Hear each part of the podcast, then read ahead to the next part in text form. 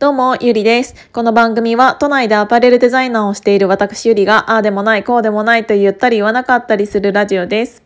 あのー、前置きでさらっと言っちゃおっかなって思ってることなんだけど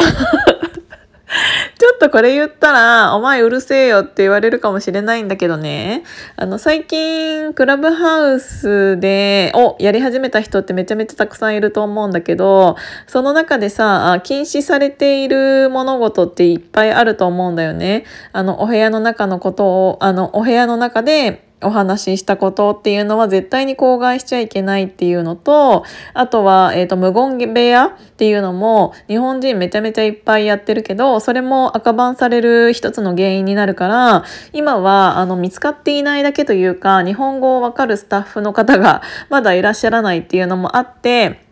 あの、たまにね、まだそういう部屋っていうのがあったりはするんだけど、あれって NG なので、で、NG になってしまうと、その、えっ、ー、と、紹介した人自体もバンされてしまう可能性っていうのがすごくあるので、あの、やめてねって言ってるけど、まだ日本人、日本人っていうか、そういうお部屋をよく見かけるんだけど、なんかバンされるかバンされないかっていうよりも、あれみんな何やってんのって私は思っていて、あの、フォロワーさんがね、1000人以上になると、あの、機能が増えるというか、できることっていうのが増えるらしくって、ただ、あの、そういうやり方で、あの、フォロワーさんが増えたとしても、あのそういうところで増やしている人ほどあの増えたところで発信能力ないんだろうなってちょっと思っちゃってめっちゃごめんなさ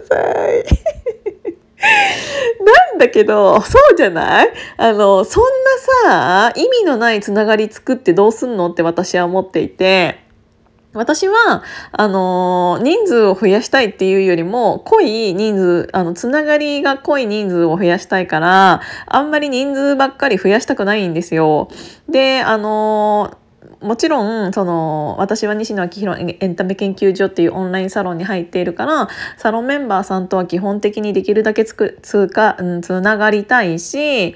っていうのはあるからそれのツイッターであのアップしたりっていうのは一番最初はあったんだけどそれっていうのはつながりたい目的があるからなだけでああいう何て言うんだろう無言部屋にいる人っていうか無言部屋を選ぶ人っていうのってそもそも結構求めている人だからこそそういう人たち同士でお互い相互フォローしても何も生まれなさそうだなって 思ってちょっと怖いけどそんな話をしてしまいました。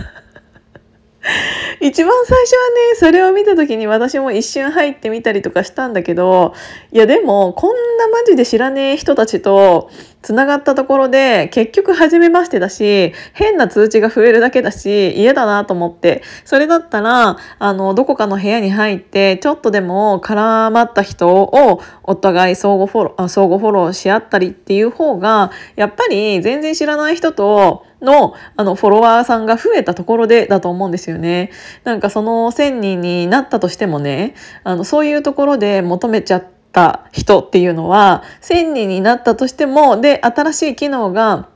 備わったとしても多分使いこなせない人なんだろうなって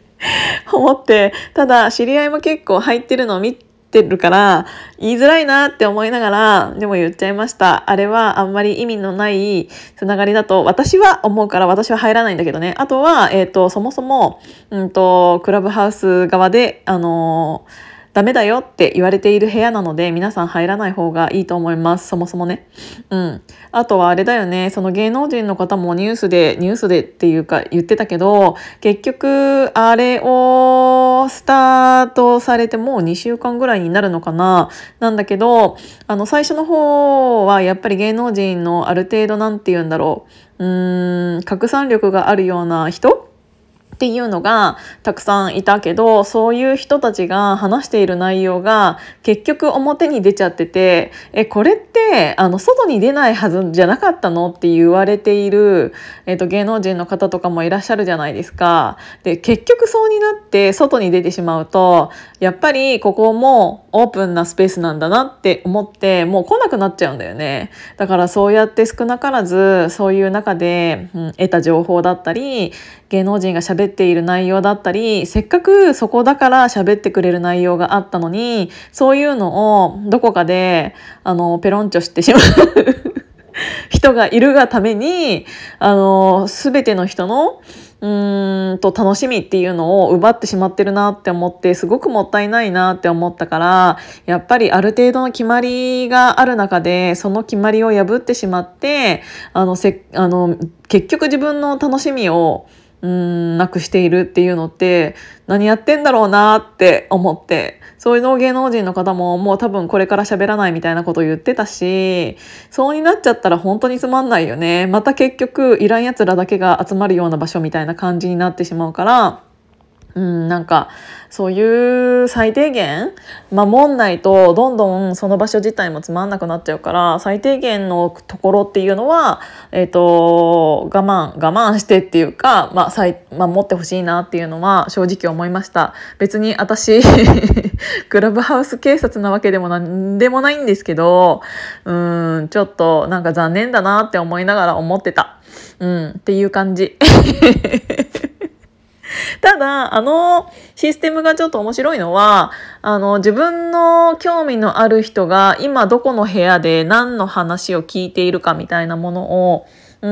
聞けちゃうから、前も言ったかもしれないけど、本屋さんにいる人って、あ、この人はどんな本をチョイスしてるんだろうとか、どういう本を今、あの、興味があるんだろうっていうのって、その本の、置いてある場所にうろうろしてると分かったりするじゃないですか。なんかそれと同じでなんかちょっとその人の頭の中をちょっと覗けるような感じ？でちょっと面白いなっていうのはすごく感じたので自分の興味のある人が興味のある本だったり、えーと、部屋だったりっていうのを見え垣間見えるのはすごく面白いなって思いました。だからこそ自分の興味のある人がいつまででも楽しい場所としてその場所にいてくれるように、えーえーと、最低限のルールっていうのは守って楽しみたいなって思いました。